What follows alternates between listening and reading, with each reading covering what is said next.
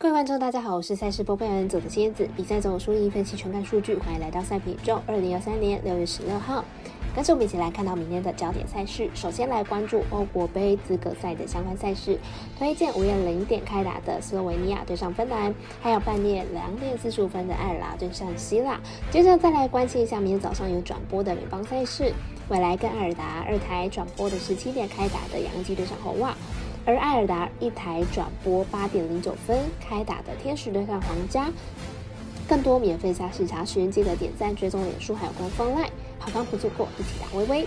无论你是老球皮还是新球友，请记得点赞、追踪小狼黑白奖的赛评宇宙，才不会错过精彩的焦点赛事分析还有推荐。我们相信，只有更多人的参与和理解，运动相关产业才能在未来有更好发展。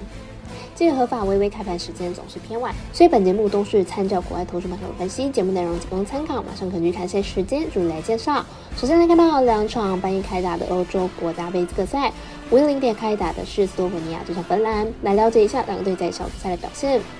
斯洛文尼亚目前在小组赛全胜，排名榜首，球队防守端相当稳固，近期取得四连胜之外，近三场比赛只掉了一球，而且客战能力也相当不错。芬兰上一场战胜了北爱尔兰，使球队重回胜轨。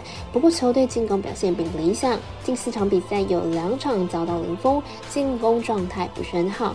芬兰状近况呢，其实并没有很好，进攻端呢是球队的一条漏洞，加上本场对手斯洛维尼亚防守表现不俗，本场恐怕。难以取得进球，因此本场看好小幅打出。我们团队分析师福布斯巴推荐这场比赛总分小于二点五分。两点四十五分的对战组合是爱尔兰对上希腊，来看一下两支球队的近况。再来本次大名单中有不少英超联赛的球员，战力之强可想而知。近三场比赛取得二胜，唯一一败是败给了劲旅法国，而且只掉了一球，球队竞争力相当足够。希腊本次大名单也有不少五大联赛的球员，战力同样不容小觑。球队在攻守表现上呢是相当稳健，进入场比赛场均打入了两球，而且场均失球不到一球，状态火烫。两队本次大名单都非常有竞争力，而且两队世界排名相差无几，本场交手应该会有相当久的拉锯战，而且防守都相当稳固，看好打分打出。我们台的分析师福布斯推荐，这场比赛总分小于二点五分。接着来看到早上电视有转播的米棒赛事，早上七点未来跟艾尔达二台转播的是杨基对上红袜，来看一下两队之前的交手状况。杨基和红袜在四天前的三连战上演三场投手战，三场比赛投手群都意外能够压制住对手的打线。明天呢，主客交换是否还是维持低比分，还需要再观察。杨基先发真人进到五月之后呢，表现逐渐稳定，每场比赛几乎都是面对打击强队，但是表现都相当不错。只有面对大气的比赛失分来到四分。明天客场作战应该能够有好表现。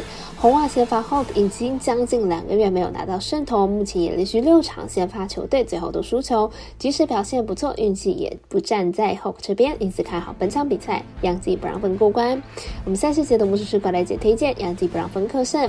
另外，艾尔达一台转播的是八点十分开打的天使对上皇家，来看一下两队派出的先发投手状况。皇家近期吞下了九连败，目前已经是全联盟战绩最差的球队。昨天也传出阵中的主炮 Pasqualino 本季报销，明天比赛皇家要赢球的难度是相当高。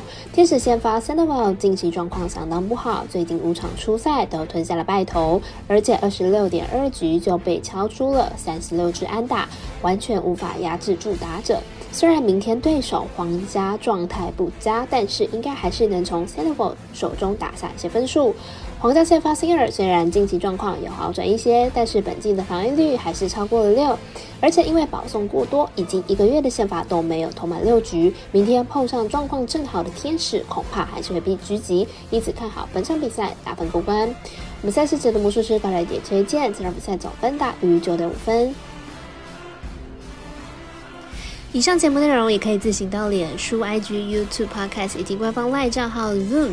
等搜寻查看相关的内容。另外，申办合法的运彩网络会员，不要记得填写运彩经销商证号哦。